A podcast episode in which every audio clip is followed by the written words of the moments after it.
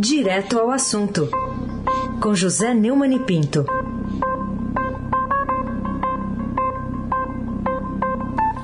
Neumani, bom dia. Bom dia, Raíssen Abac, Carolina Ercolim. Bom dia. Lá esgotado, Almirante Nelson e o seu transatlântico do Sul. Moacir Biasi, Clã Bonfim, Manuel, Alice Isadora. Bom dia, melhor ouvinte. Ouvinte da Rádio Eldorado, 107,3 FM. Aí sem abaque, o tríplice coroado, uhum. o tricampeão da Libertadores, o craque. Vamos lá, vamos falar dessa aprovação pelo Senado do segundo nome indicado pelo presidente Bolsonaro para o STF primeiro tinha sido Cássio Nunes Marques, agora André Mendonça. Queria uma avaliação sua sobre o comportamento agora do novo ministro do Supremo na sabatina de ontem no Senado. É, o plenário do Senado aprovou ontem por 47 a 32, uma votação apertada, mas razoável, a indicação do ex-advogado-geral da União e ex-ministro da Justiça de Jair Bolsonaro, André Mendonça, ocupar uma cadeira no Supremo Tribunal Federal, a cadeira que era ocupada pelo decano Marco Aurélio Mello. A aprovação representa uma vitória do Palácio Planalto na queda de braço com o presidente da Comissão de Constituição e Justiça, Davi Alcolumbre, que travou por quatro meses o processo de sabatina de Mendonça. O hiato entre a indicação e a sabatina, um dos maiores intervalos da história, não foi suficiente para que o Alcolumbre reunisse os votos necessários para impedir a entrada de Mendonça no Supremo pastor da Igreja Presbiteriana, Esperança de Brasília, o ex-advogado né, geral da União, contou com o apoio maciço dos evangélicos e com as lágrimas da República do Ridículo da senhora Michele Bolsonaro. Desatou em pranto no jantar que o Bolsonaro convocou à véspera da, da sabatina para apoiar o Mendonça. O Mendonça deu uma, digamos, uma longa é, prova do que é que nós. É, revelação do que nós esperamos dele. Ele disse que delação não é elemento de prova. O que eu, ao contrário do que eu aprendi com o professor Modesto Carvalhosa ao longo do nosso convívio, é, quando o conheci, escrevendo artigos na página 2 do Estadão como eu, é claro que a delação é elemento de prova. A delação não pode ser o único elemento da por mais a prova ser construída sobre a delação, não há nenhum é, empecilho a não ser o, o famoso é, a famosa jurisprudência do caso do Castelo de Areia, que é, transformou o Supremo Tribunal Federal do Brasil, o Superior Tribunal de Justiça do Brasil, ridículo pela decisão tomada de arquivar. Né? É, desmatamento é para ganhar o pão de cada dia. Bom, desmatamento é crime. E não há dispositivo que acolha a profissão eh, do desmatador na Constituição como é, um perdão para o seu crime. Democracia não foi obtida com sangue derramado. Bom, é, a história está farta de mostrar que houve eh, muito sangue, muita lágrima, muita dor para que a democracia fosse é, o regime é, dos iguais, o regime daqueles que tem direitos e não apenas deveres. É, a coleção de pataquadas desfiada por Mendonça na Sabatina dá muito bem a ideia do que nos espera na nova composição do Supremo Tribunal Federal, com maioria sob controle do seu apoiador principal, o seu agora colega, Perono Múcio, Gilmar Mendes. Deus e Rosa Weber nos acudam, Carolina Ercolim, tintim por tintim. Vamos falar também sobre o efeito da pandemia, número de crianças fora da escola no Brasil crescendo 171%, também destaque no Estadão de hoje. O que há a dizer sobre essa consequência nefasta né, da, da Covid no Brasil? Mais uma é, da gestão do país no combate ao contágio do coronavírus e também na questão da educação. O Brasil registrou um aumento de número de crianças e adolescentes fora da escola neste ano de 200 e 44 mil meninos e meninas de 6 a 14 anos que não estavam matriculados no segundo trimestre, uma alta de 171,1% em relação ao mesmo período de 2019. Esses são os principais dados sobre os efeitos da pandemia na educação brasileira e mostram que, além das dificuldades de garantir aprendizagem durante o ensino remoto, o Brasil também enfrenta problemas em dar acesso à educação. Esses números são números muito confiáveis, porque eles são da Pesquisa Nacional por Amostra de Domicílios Contínuos, o PNAC, né? É, da, do Instituto Brasileiro de Geografia e Estatística, o BGE, e foram tabulados pelo movimento Todos pela Educação. De acordo com a pesquisa, o Brasil recuou em relação à universalização do atendimento escolar para crianças e adolescentes. O percentual de crianças e jovens de 6 a 14 anos matriculados no ensino fundamental médio ficou em 96,2%, o menor valor desde 2012. Em 2019, o índice era de 98%. A educação, como bem lembrou a Carolina, é, é uma tragédia social igual à fome, ao desemprego, que nos assola séculos e ganha um contorno especial neste desgoverno negacionista e fascistoide que nos assola. Essa tragédia atinge a pátria que não é amada coisa nenhuma como um todo, mas é pior, muito pior, para os desvalidos, para os pobres, para os trabalhadores desempregados e para é, toda aquela enorme fatia da população brasileira jogada ao desamparo da lei e dos homens. Abaque, o crack. Bom, outro assunto para a gente falar aqui, uma grande promoção, é, a gente teve, acabou de ter a Black Friday, Feirão das Emendas, deputado do PL alvo da Polícia Federal por desvio de 15 milhões de reais, é o título de outra chamada de primeira página aqui do, do Estadão. Bom, depois dessa notícia, Neumann, é, o presidente Bolsonaro acabou de se filiar ao PL, né, dizendo que não há corrupção no partido, ao qual ele acaba de se filiar. O que, que você diz aí dessa, desse assunto da feira? É, a Polícia Federal cumpriu ontem mandados de busca e apreensão em quatro municípios do Maranhão em investigação sobre o desvio de verbas de prefeituras relacionadas a emendas parlamentares. É, logo, é, digamos, é a primeira, a primeira operação depois da ordem que o Supremo deu e que o Congresso, capitaneado por Rogério Pacheco e por Arthur Lira, resolveu não cumprir. O alvo dessas investigações é o deputado federal Josimar Maranhãozinho, do PL do Maranhão, é claro.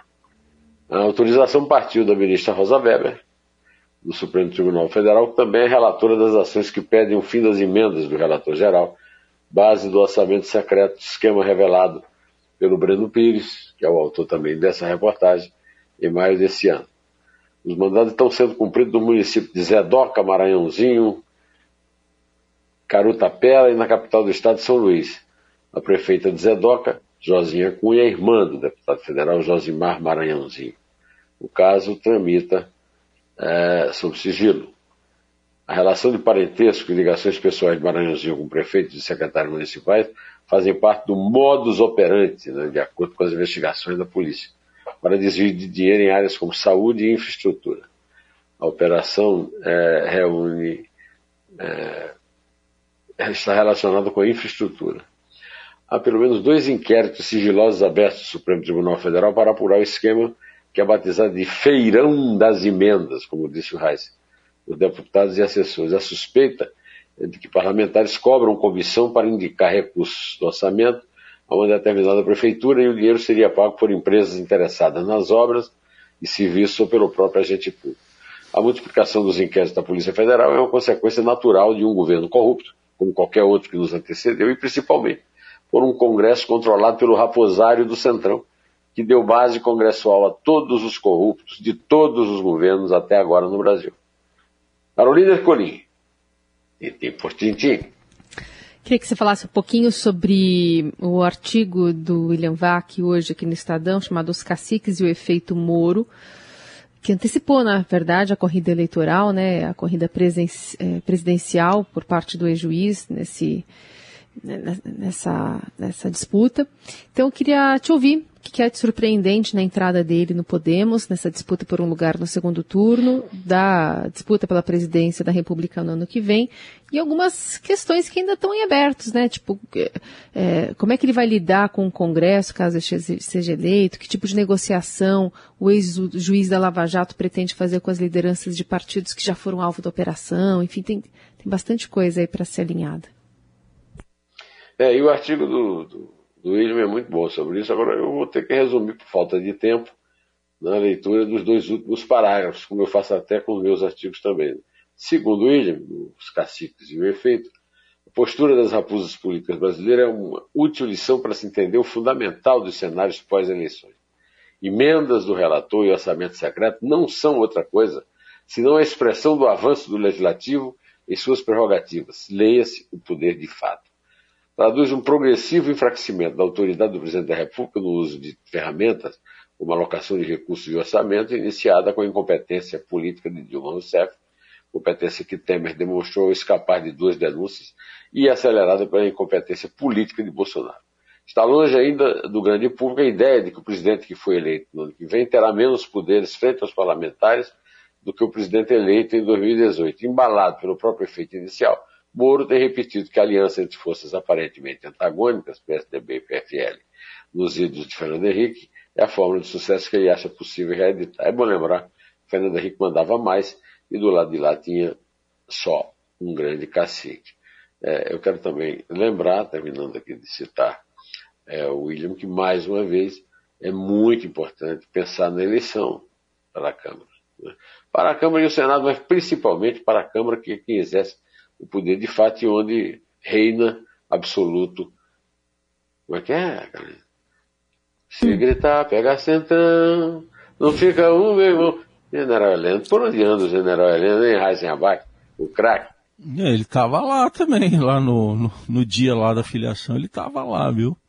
Mas não, não vi ele cantando, não. Mas está o... muito discretinho. Tá, tá, tá. tem que ser um GSI. Acho que encerrou a, a, a, carreira de cantor dele, né? Pode a carreira ser. de cantor dele foi encerrada. Pode, pode ser. Bom, aguardemos um próximo karaokê, quem sabe. Ô, ô Neumann, eu queria que você falasse, porque teve um slogan de campanha que era muito batido aí pelo presidente, na Bolsonaro, na época, ele dizia mais Brasil, menos Brasília. Mas agora ele sancionou uma lei lá do Congresso que criou novos cargos em tribunais superiores federais. E como é que fica o slogan depois dessa? É, o slogan foi junto com a cantiga do, do general. É. Foram criados novos cargos, servidores nos tribunais regionais federais, os TRFs. Essa medida foi publicada no Diário Oficial com a sanção do presidente, transformando 66 cargos juiz federal substituto que estavam vagos em 57 cargos de juiz federal titular em cinco cortes federais. De acordo com o texto vinculado no Diário Oficial, a mudança não gera novas despesas para a União.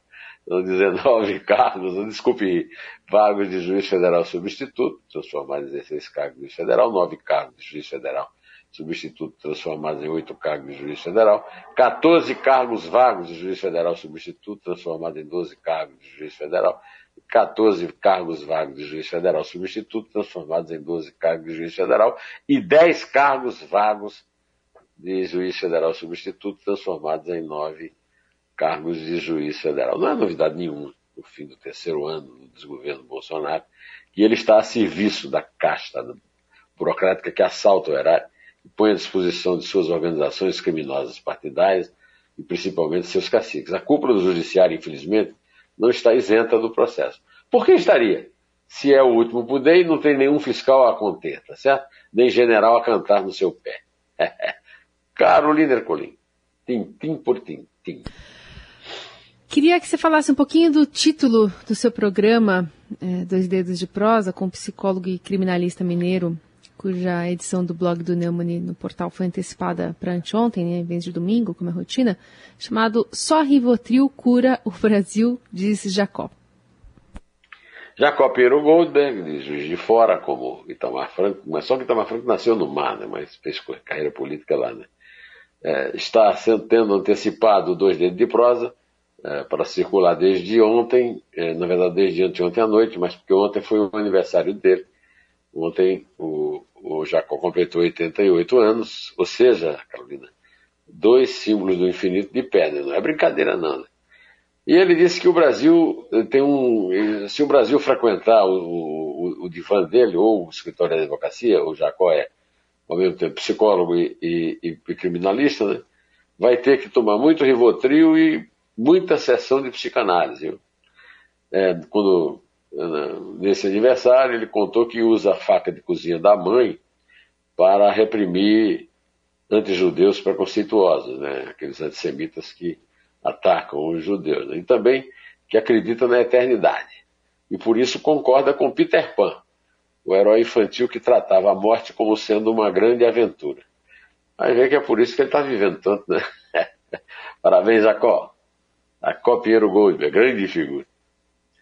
Pronto, Carolina, estamos dispostos, o, o, o teu marido, o, o Raíssen Abac e eu, hum. a é, suportar o, o Galo Chorão lá de Minas, campeão brasileiro, que isso vai acontecer hoje à noite.